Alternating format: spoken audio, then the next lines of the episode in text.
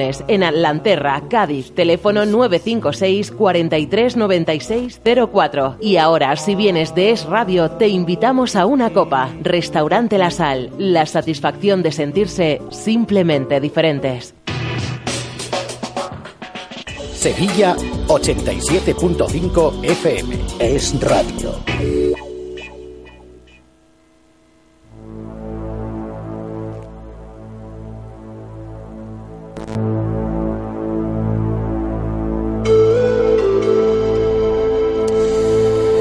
Pues hoy es miércoles y como cada miércoles eh, tenemos una cita con eh, la psicología, con el desarrollo personal, con ir introduciendo cambios en nuestra vida.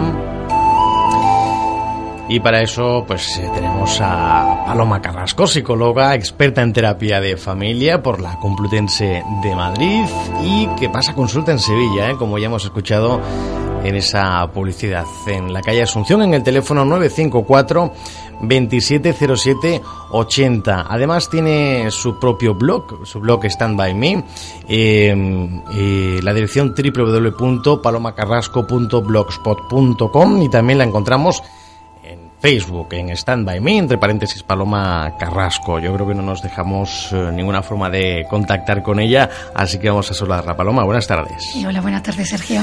Que el que no te localiza, desde luego, es, pues, es, torpe, ¿eh? Sí, no, lo, hacen muy bien, desde luego, a todas las señales que tiene que dar. Exactamente, para que nadie se, se nos pierda. Eh, Paloma, hoy vamos a hablar de, de la indefensión aprendida. A lo mejor por, bueno, pues, pues simplemente por el concepto, nos podemos hacer más o menos una idea, pero ¿qué es la indefensión aprendida? Mira, yo la verdad es que eh, mm, esta es de las cosas que me traen buenos recuerdos de la carrera, porque yo recuerdo que esto fue primero, nada más llegar, que, pues, no sé, me parece que fue en la asignatura de Psicología del Aprendizaje, nos soltaron que nos teníamos que leer un libro que se llama Indefensión, que es del autor mm, de Martin Seligman, que es este señor que alguna vez lo he hablado yo aquí, mm. que es, bueno, fundador también de la psicología positiva, importantísimo, y hablaremos de eso también.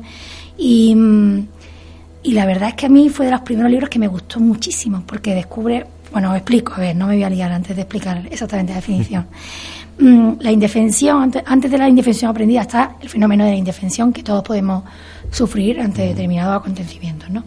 Es un estado psicológico en el que entramos cuando estamos ante un acontecimiento que es incontrolable. O sea, estaríamos ya diciendo alguna palabra importante en cuanto a indefensión, que es la sensación de incontrolabilidad de determinados fenómenos que nos pueden ocurrir y que de hecho ocurren ¿no? todos los días.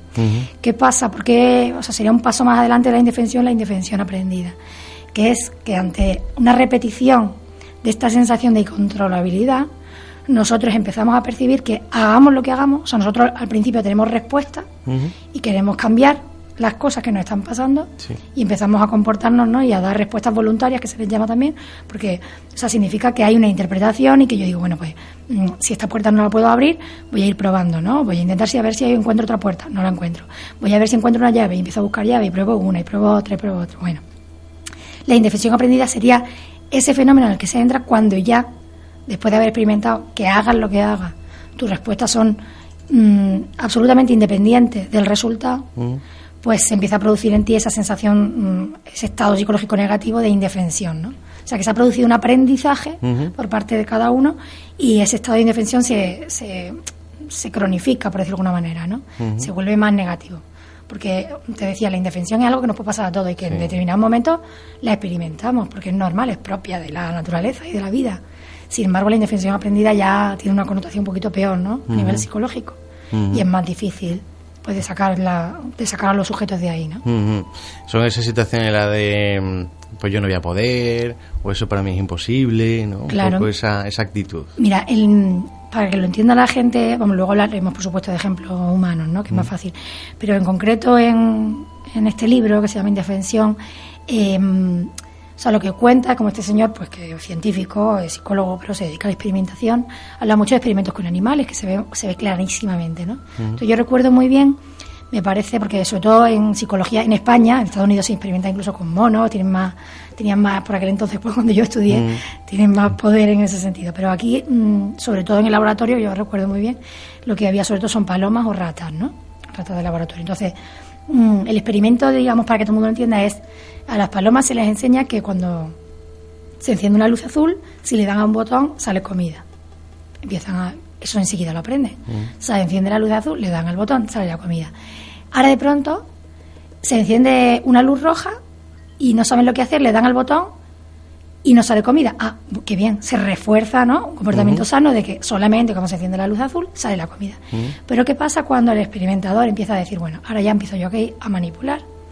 Y la pobre palomita empieza a sufrir. ¿Por qué? Porque de pronto ve la paloma que se enciende el azul y que le da el botón y que no sale la comida.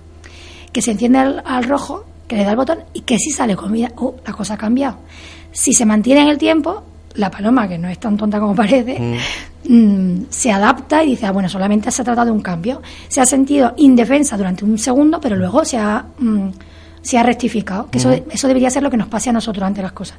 Pero ¿qué pasa? Que si sigo manipulando, ¿no? iba a decir una palabra fea, si sigo fastidiando a la palomita y ahora cojo y digo, ahora vuelvo a cambiar. Y ahora vuelve a salir la luz azul y ahora le da, no sale comida. Pero es que se enciende la roja y le da y tampoco sale comida. Y entonces a la paloma, que la pobre insiste mucho, empezamos a encender las luces una y otra y empieza a darle, unas veces le da, otras veces no le da. La comida no sale. Pero es que de pronto se queda quieta y de pronto sale la comida. ¿Qué hemos conseguido? Primero que la paloma se vuelva loca, Un o sea, poco. entre comillas, ¿no? Sí.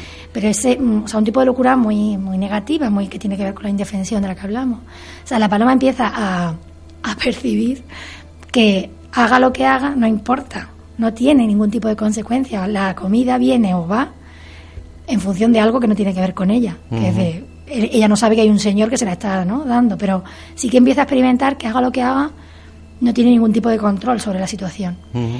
Entonces lo curioso, por supuesto, y lo psicológico y a lo que a mí me gusta de esto, vamos, me gusta, me da pena como profesional, pero me gusta también, ¿no? Como a los médicos les gusta eh, investigar sobre enfermedades, pues es esa, esas consecuencias psicológicas que tienen esa palomita, que, que se llega a perturbar y que llega a sentirse muy mal, ¿no?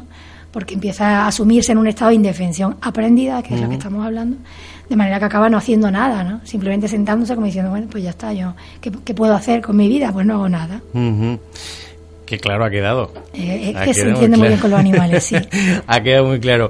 Eh, entonces, eh, para, para intentar localizar la indefensión aprendida, Paloma, tenemos. eh, ¿Eso tiene un origen entonces en nuestra propia vida, en experiencias pasadas? o- Claro, normalmente hay un, hay un suceso que ha originado esto. Te decía, ¿qué pasa cuando, mm, pues, por ejemplo, con un tema más sensible, con el tema de la búsqueda de empleo, ¿vale? Hay muchas personas que, o sea, tú de pronto te despiden. Y te despiden no porque hayas hecho nada malo, que sería una cosa normal, ¿no? Entonces todo el mundo diría, bueno, claro, me han despedido porque Claro. llevo faltando al trabajo un mes y encima he robado, no sé cuánto dinero. Bueno, no, resulta que llegas un día al trabajo y te dicen que por culpa de la crisis, por culpa de las cosas, te despiden. Tenemos dos opciones, esto es como lo de Caperucita, ¿te acuerdas que siempre Sí. tenía dos opciones? Tener un trastorno de miedo o, decir, bueno, no pasa nada y vuelvo al bosque. Pues esto es igual. Este señor que le despide, o esta señora, puede atribuir desde una manera positiva, es decir, bueno, mira, es verdad que no tiene nada que ver, yo lo he hecho bien, me lo han explicado bien, esto no es una es consecuencia de la crisis y bueno, yo lo que tengo que hacer es irme a mi casa, pensar, reinventarme, sacar una lista de sitios nuevos y empezar a buscar y moverme y moverme sin parar hasta conseguirlo. Sería una buena actitud, ¿no? Pero ¿qué pasa si esta persona, lo primero que le, pasa es que nadie le explica bien si tiene que ver o no con su comportamiento? Llega a su casa y empieza a darle vueltas. Habré hecho algo malo, he sido culpa mía, no lo ha sido, mm, es culpa del jefe, es culpa del otro, es culpa del otro. Para colmo, aparte de esa connotación de pensamientos negativos, llega y dice, bueno, pues mañana voy a intentar en no sé qué sitio. Lo intenta y ve que efectivamente esto es más duro de lo que parece y no consigue trabajo. Eh, lo vuelve a intentar tres veces más, pero después de las tres veces decide que ya no hay nada que pueda hacer, ¿por qué no? Porque esto tiene que ver con la crisis y que esto no va a salir de aquí. Entonces, mm, esa persona se sumiría, decíamos, en un, en un estado de indefensión aprendida y probablemente se queda en su casa y no vuelve a buscar trabajo. Durante, te decía, durante un estado de tiempo, o sea, es temporal y es normal que experimente eso esa persona. Pues mira, esto es muy difícil, o a lo mejor no tiene salida. Pero lo normal y lo sano que es, pues que bien por sí mismo, bien porque alguien le anime, porque tenga apoyo familiar y, y de los demás y de los amigos, diga, mira que no, que no, que sí que puedo salir, ¿no? Y voy a seguir intentándolo. Y mientras no consigo buscar trabajo, pues voy a seguir, pues no sé, intentando aprender de esto o aprender un oficio nuevo, no sé. Hay millones de alternativas. Que, por supuesto, no soy una ilusa. Es verdad que no depende de la persona el que encuentre trabajo, en la totalidad, ¿no? O sea, no es todo culpa de esta persona el que no encuentre trabajo, pero hay un porcentaje que va a tener que ver con él. Entonces, estas dos alternativas que tiene, una sería la indefensión aprendida y acabar diciendo yo no puedo hacer nada, me hundo y me quedo en mi casa, o bueno, yo voy a intentar por lo menos seguir luchando y seguir intentándolo. Y, esa indefensión, por ejemplo, nos estaba contando ese, ese ejemplo en la búsqueda de empleo, en una circunstancia concreta. ¿Puede darse el caso, eh, Paloma, de, que esa indefensión aprendida la apliquemos en todas las circunstancias de, nuestra vida? Claro, esas serían las personas que están, o sea, las personas que tienen, que no seguro que alguna que nos esté escuchando y tenga una depresión importante lo entenderá. O sea, esas depresiones cuando ya son de caballo y, y vemos que hay personas que no salen de su casa y no es por miedo, no es por fobia, no es por estas cosas de las que ya hemos hablado otras veces, sino es por depresión total de pensar que no merece la pena levantarse siquiera de una cama, porque mm, nada les merece la pena, nada tiene que ver con ellos mismos, nada de lo que hagan va a tener que ver o les va a repercutir de una manera positiva. Es muy triste y tiene, de hecho, o sea, lo bonito de a mí, lo que me gusta mucho del fenómeno es cómo lo relaciona el autor y yo, después de la experiencia en consulta, estoy absolutamente convencida y y de acuerdo con este señor, que tiene mucho que ver también en un punto de partida en muchas de las depresiones. O sea, fíjate qué curioso es que lo normal al principio, cuando se produce un, algo que, no, que, nos, que nos somete a un estado de indefensión, al principio mm, se produce lo contrario de la depresión, más bien una ansiedad y ganas de actuar, incluso cierta agresividad, ¿no? Nos pone en acción. Bueno, pues, pues si no le puedo dar al rojo, pues le daré el azul, pues le daré al negro y empiezas a hacer millones de cosas. Sin embargo, cuando en el tiempo se repite y ves que no hay nada que tú hagas que te vaya a producir el resultado deseado, es cuando empiezas a bloquearte, que también es una tiene mucho que ver con la indefensión, ese bloqueo que hace que empieces a sentir que es mejor no hacer nada, cosa absolutamente errónea, claro, y equivocada, ¿no? Pero sí que es verdad que, digamos que a mí, mm, a mí me gustó mucho, es un libro que, o sea, no, no es que lo recomiende a todos los oyentes porque quizás es un poco denso, ¿no? Más para profesionales, pero sí que es verdad que me abrió los ojos, ante yo, estudiante de primero, que todavía tenía muchas ganas, pero sabía muy poco, sí que me, me, sirvió muchísimo para entender a la gente deprimida, ¿no? O sea, cómo a veces mm, lo primero, o sea, no es directamente uno no se deprime absolutamente, sino que al principio pasa por un estado de, de estoy mal, no sé qué hacer, mm, incluso sienten más bien síntomas ansiosos en vez de depresivos. Lo que pasa es que si no se gestiona y no se sale de ahí, al final te acabas asumiendo en, ya está, ya no puedo hacer nada más, haga lo que haga no tiene sentido y ya me bloqueo de tal manera que no hago absolutamente nada. No sé si te estoy contestando, Sergio, me he perdido. Sí, no, no, no, no, perfectamente, perfectamente. Me, he liado y ya no, no sabía si. Perfectamente, que, en el caso de las personas con depresión, pues, esa indefensión se aplica a la búsqueda de empleo, pero también pues a su relación de pareja. ¿Para qué? si de todas formas ya. Cualquier, cualquier problema, sí. ¿Para qué? Si, si de todas formas esto ya no tiene punto de retorno y tal y cual. Eh, y eso además, eh, Paloma, puede convertirse en algo crónico. O sea, que hablemos el riesgo de convertirnos en personas con una indefensión sí, aprendida. Y, y fíjate, en la medida en la que se relaciona la indefensión con la depresión, fijaros que, vamos, yo como profesional os diría que es, lo, o sea, es casi lo más, los estados depresivos ya muy crónicos y además muy severos, mm, es muy, muy difícil de trabajar. Mm. Porque da la sensación como que si uno llevara ya así 100 años, aunque lleves uno, y cuesta muchísimo cambiar ¿no? ese estado. Se cronifica. Mira, hay una cosa, mm, te lo voy a contar porque a mí me encanta, yo no, creo que aquí no lo he hablado. uno de los cuentos de Jorge Bucay que me gusta a mí muchísimo porque es un señor que, mm, siendo psicólogo, pero que también se explica de una manera muy sencilla, ¿no? Con todos los trastornos. Bueno, uno de los cuentos que más me gusta a mí que tiene él, que es muy cortito, se llama El elefante encadenado. Eh, este cuento que es precioso, yo, yo tengo un post con un vídeo además contado por él, por cierto, o sea que el, que el que quiera que lo busque en el blog, que es muy bonito escucharlo a él con su voz argentina, bueno, mm. chileno, perdón, es muy bonito escucharlo. pues lo que viene a decir el cuento es un niño que va al circo, que tenía muchas ganas de por fin ir al circo y de pronto dice que le gusta todo mucho los animales, pero que la, o sea, que se sorprende porque la grandeza de los elefantes, esa, esa fortaleza que en principio irradian, que no entiende cómo después de que se acaba el circo el chico tiene el privilegio de poder pasearse por allí, no por las zonas donde están los animales guardados, y se da cuenta y descubre que el elefante gigante está simplemente atado o encadenado, mejor dicho, con una cadenita a una de las patas. Mm. Y entonces el niño dice, pero, pero ¿cómo? Porque el elefante está así, porque no, porque no se escapa, ¿no? Porque no puede estar libre. Y entonces le explican.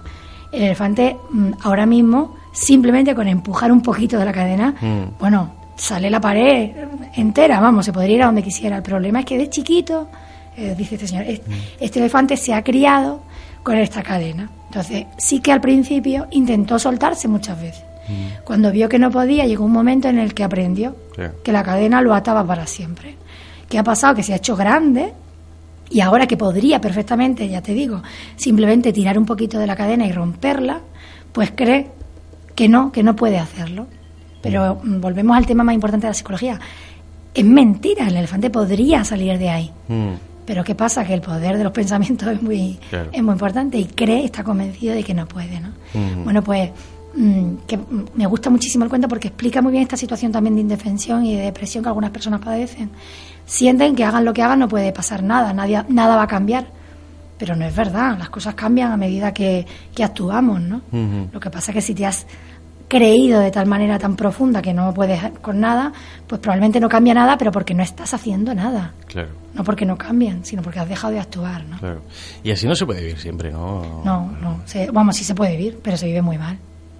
Es muy triste, ¿no? Una vida muy, muy, muy triste. Y, y- y nosotros, eh, Paloma, ¿cómo podemos, eh, sin llegar ¿no? Al- a esos puntos tan extremos de, de depresión, pero cómo podemos hacernos una, un autodiagnóstico y decir, uy, esto que estoy pensando es indefensión aprendida, o esto que estoy, estoy paralizado por indefensión aprendida? ¿Cuáles son esos momentos, cuáles son esos puntitos? Pues mira, si, si en general tenemos una vida normal, ¿no? Más o menos sana y somos personas, pues eso, normales, pero sin embargo vemos que hay determinadas situaciones, o sea, a veces son eh, situaciones, o por decirlo de alguna manera, eh, cosas que te pasan y otras veces nos puede pasar con personas concretas.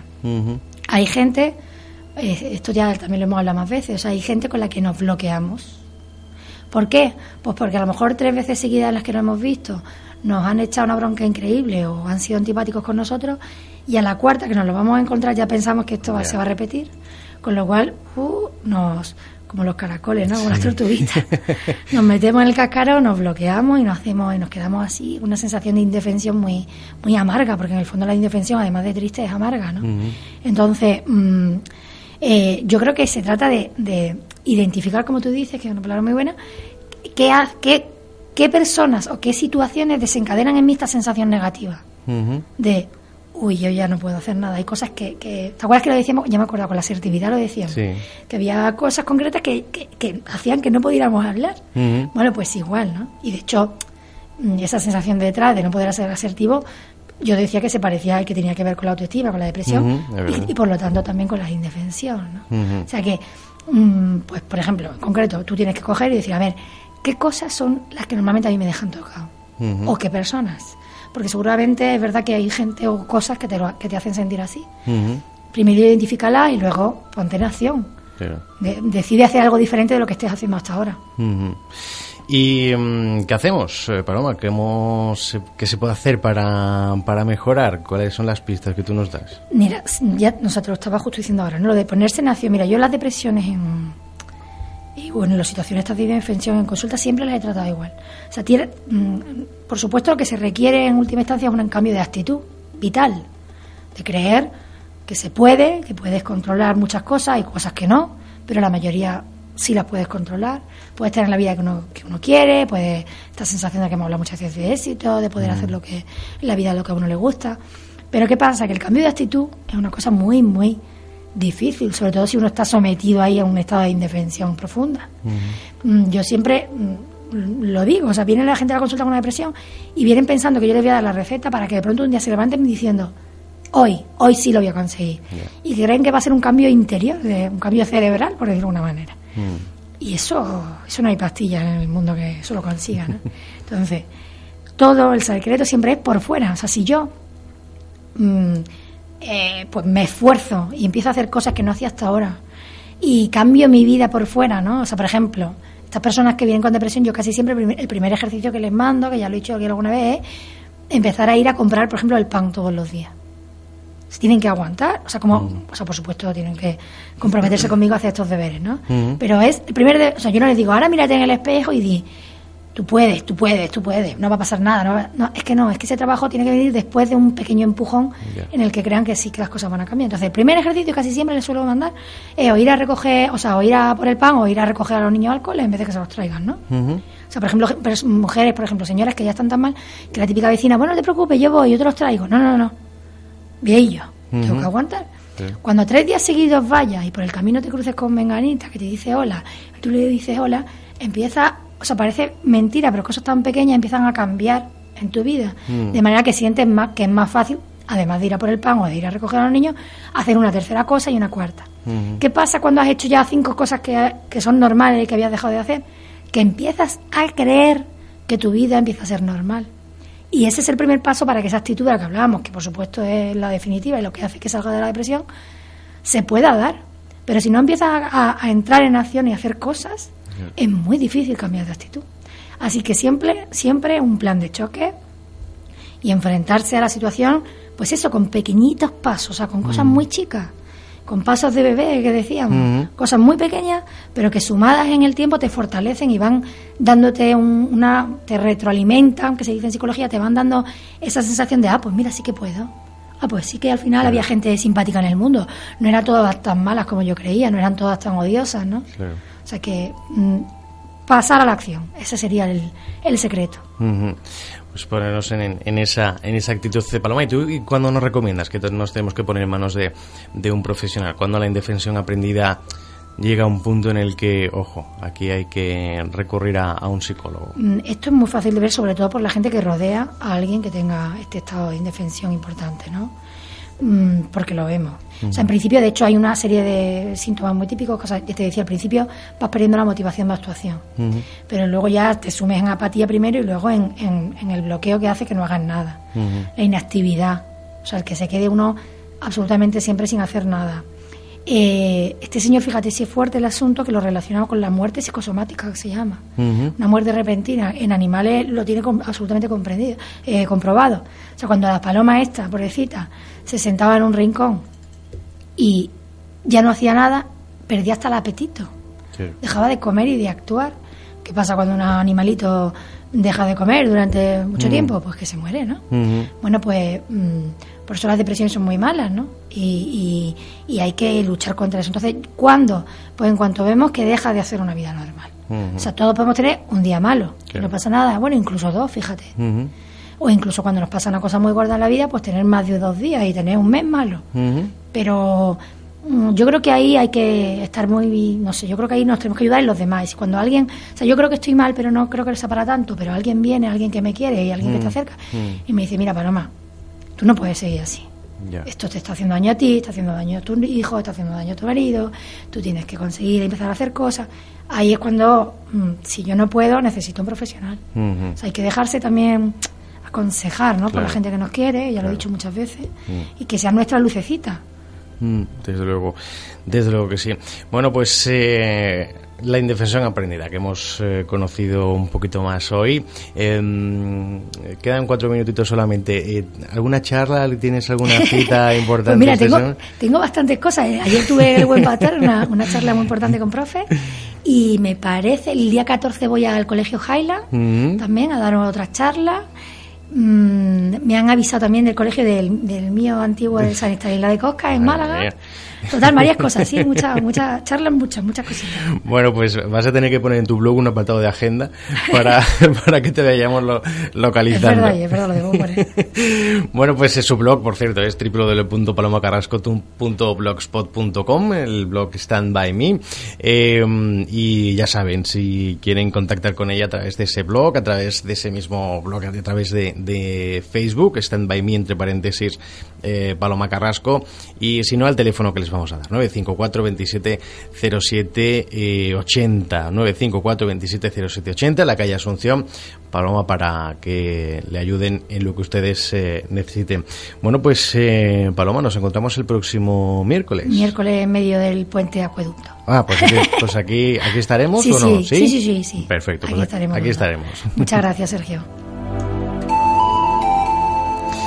Que uno ya no sabe ni, ni la fecha en la que vive, ¿verdad? Eh, efectivamente, eh, la próxima semana es, es cortita.